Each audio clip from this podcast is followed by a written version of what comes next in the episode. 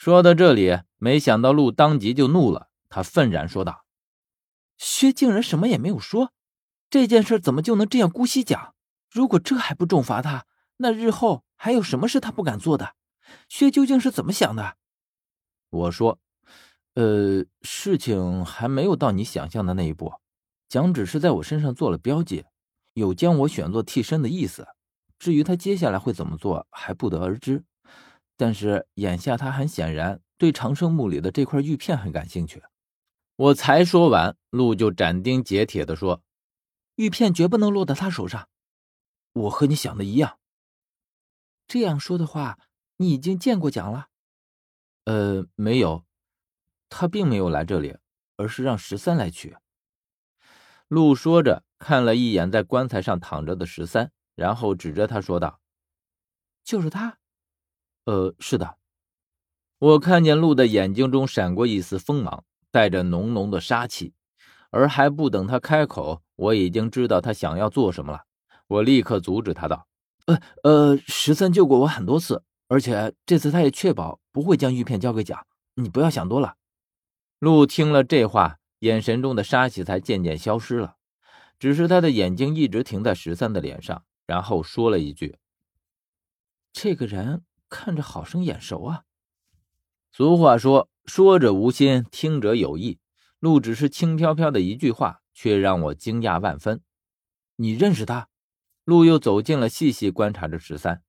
呃，不认识，可是看着好眼熟，似乎在哪里见过，就是一时间想不起来。对于十三，我也无法揣测他的底细和身份。如果按照我们调查的结果来说，他的身世很离奇。究竟在他成为地仙之后发生了什么，没人知道。至于说是蒋救了他，完全是我和小峰的猜测。究竟是不是，还有待进一步的调查。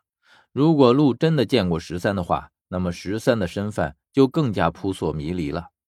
于是我问陆：“你觉得你在哪里见过他？”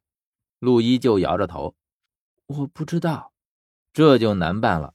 陆只是单纯的觉得十三眼熟而已，而究竟在哪里见过，或者说为什么会觉得眼熟，却一点也想不起来。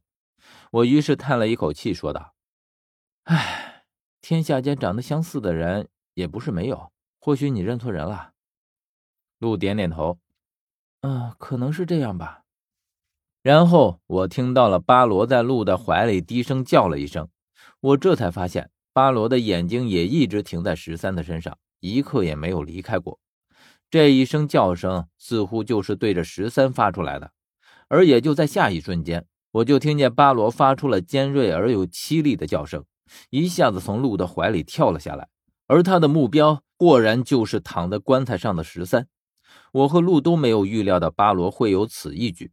等我们反应过来的时候，巴罗已经落在了十三的胸前，看他的样子，对十三极其的不友好。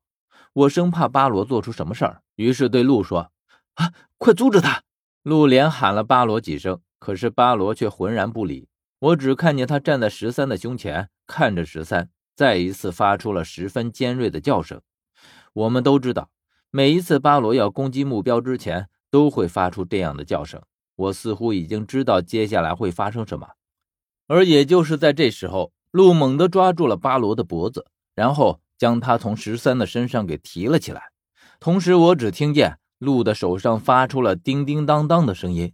巴罗温顺的任由鹿抓回去。我看见鹿一直在刻意的摇动着手腕上的铜铃的，大概这是驯服巴罗的工具。鹿将巴罗重新抱好，巴罗被擒回去之后，就再也没有了动静，闭着眼睛躺在鹿的怀里。我这才松了一口气，急忙来检查十三的身体，还好。没有发现异样，然后鹿说：“我们还是尽快离开这里吧。”十三依旧没有半点要醒过来的意思。我将他重新背起来，而在我抬起头来的时候，却发现鹿的眼睛却一直停留在十三的身上，而且我在他的眼里再一次看见了刚刚那种充满了杀气的眼神。马上他就换上了另一副表情，眼里的杀气也逐渐消失，转头对着我说。我们还有很远的路要走，然后他就率先走了出去，而我却并没有跟上去，只是看着鹿的背影，眼神一变再变，因为在路转身离开的那一瞬间，我听到十三在我耳边用耳语说道：“小心这个女人，